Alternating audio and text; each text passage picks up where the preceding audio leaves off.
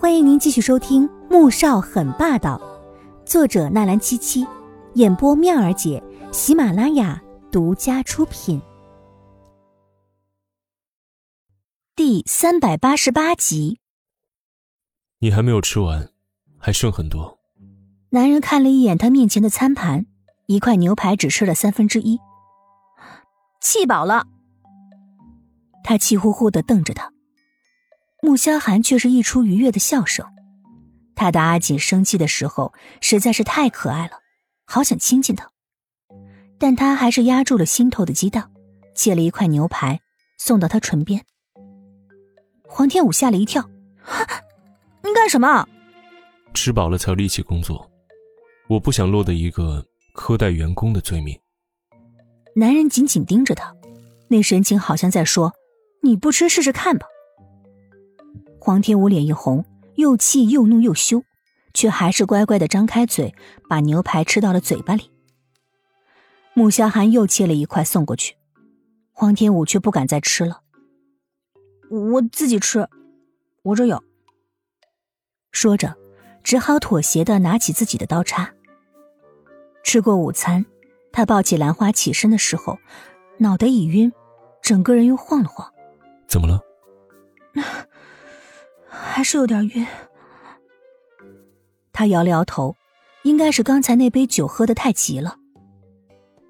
穆小寒无奈，从他手里接过花，又把他搂在了怀里。到了车上，黄天武便晕乎乎的倒下了。穆萧寒看他这副模样，终于于心不忍，趁着他犯晕的时候，把他抱在膝盖上，低头吻下去。黄天武迷糊间发出一阵难受的嘤咛。许是酒精的催化，他不但没有推开他，反而攀上他的脖子回吻起来。车里的气温顿时升高了。坐在前面的易灵无语的按下了隔板，这也太过分了吧！您好歹要体谅一下他这一只单身汪的感受吧，竟然就这么热火朝天的行动起来了，叫他情何以堪？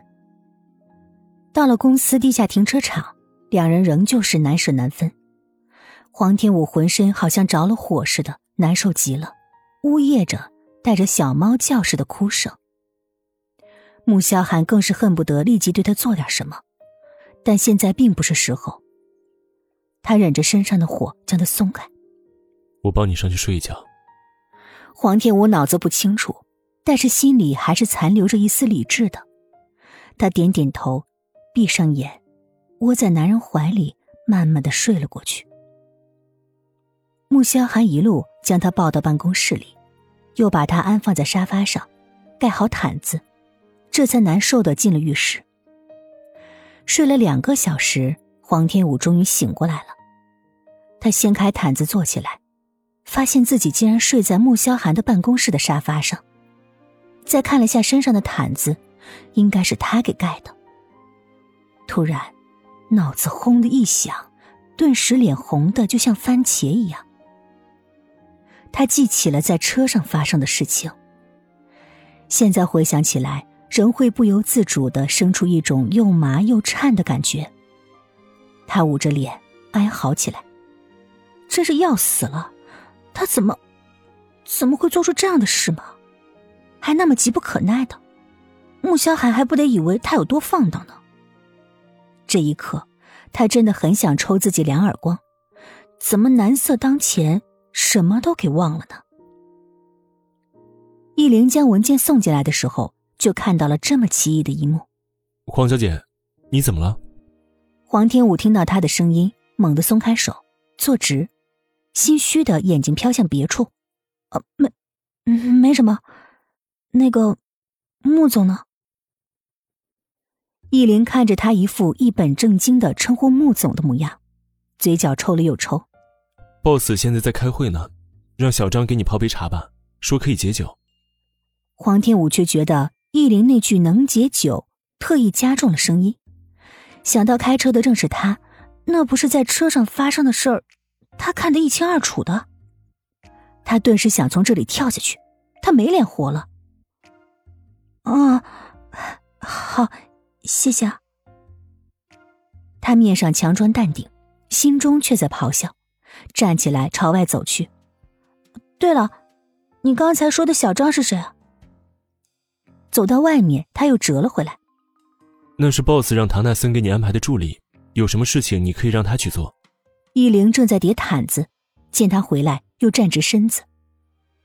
黄天武的脸又红了，他刚才急着走，连毯子都没有来得及叠，太丢人了吧！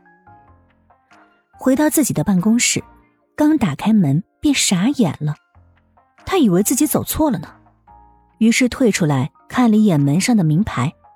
确实写着“迪娜首席设计师”几个字，没错的。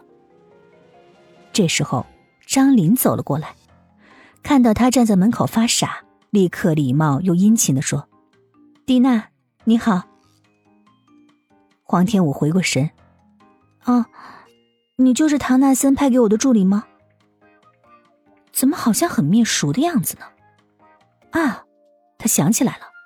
上午在唐纳森的办公室里，看到他被挨训来着。唐纳森这家伙，不会是把不喜欢的人赶到他这来了吧？张琳点点头，神情有些低落。本集播讲完毕，感谢您的收听，记得点赞订阅哦。